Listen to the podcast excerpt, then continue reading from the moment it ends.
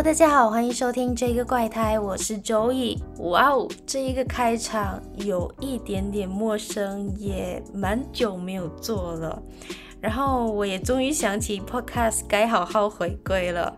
我看了一眼前一期的更新，还是在十月，就觉得哇，很惊讶，原来过了五个月了。说着说着，就有一点点的心虚。其实也不算是终于想起来，我这几个月都一直在反思，一直在想要以什么话题来回归。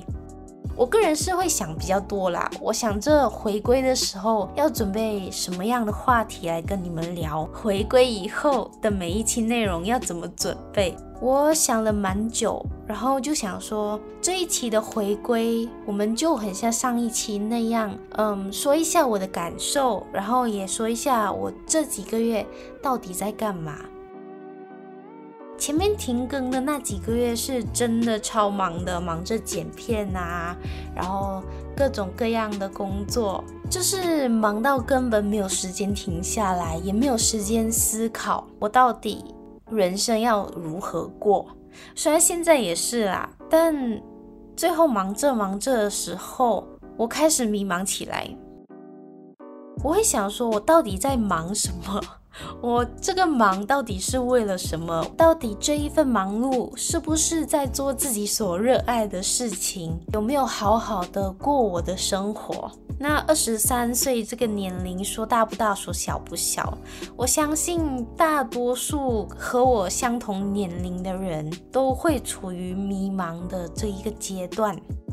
那刚好前几天和朋友出去的时候，我就在听他们回忆起十多二十岁的故事，他们到底在迷茫什么，然后迷茫后又在做什么，后面也到了追逐梦想，还有慢慢的找到自己要做的东西，还有定位。我听着听着，其实觉得很有趣，同时也在想，我到底热爱的是什么，我的定位在哪里？这个时候，大家会想，为什么是听朋友回忆起二十多岁的故事，然后找到定位？我这一个人比较奇怪啦，除了身边两位年龄相仿的闺蜜以外，我其实很喜欢参年龄比我大的朋友，因为除了喜欢听他们的故事，也觉得他们是我非常崇拜的对象，也在我迷茫的时候给我最多最多意见的人。话说回来，那天除了听他们说的故事，他们也问我为什么不经营 YouTube，因为在这一个自媒体崛起的时代，太多人做 YouTube 了，我根本不知道我要做什么样的内容给大家。我也顺便提起，其实我经营了 Podcast，但停更了很久。那一瞬间，我就在想说，对了，我停更了那么久，是时候继续做下去了。因为想起二零二二年的那一整年，我其实和朋友说了很多我好想做的东西，很多我想实现的计划。但是很显然，除了 Podcast 开始之外，没有一个我说的计划成功开始过。那如果我连 Podcast 也是三分钟热度的话，我想我一定弱爆了。所以就开始计划好好的回归，同时也在想如何好好的思考，我现在还有未来到底要干嘛？除了这五个月的迷茫以外，那当然我也还在迷茫中。但是我也去了好多的地方，其中一个地方还蛮有意思的，我去了马来西亚的士耕庄，就是一个农村旅游胜地，也是马来西亚最大的稻米产生地之一。其实那个时候，我和朋友就抱着一个心情，就想说，哎，去看下稻田，然后吃个海鲜，因为听说那边的海鲜很好吃。可是没有想到的是，我们会有意外的收获。那天其实是华人的一个非常大的传统节日。我们到了一个米场，想要参观的时候，突然间一窝蜂的人就跑着出去。我们三个住在城市的人就一脸疑惑，到底发生什么事？然后一出去就看到整条街的车队在游行，就是非常非常特别，在 KL 完全不会看到的那种那种花车。就是用渔船还有收割机来制作，真的是很有当地的风味在。加上当时那个时间它是傍晚，所以太阳快下山，那个风景就很美，很唯美的画面。你想象一下那一个画面，一片那个稻田，加上独特的车队，刚好太阳又要下山的时候，哇！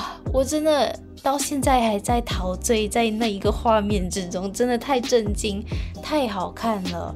所以导致我们真的是念念不忘。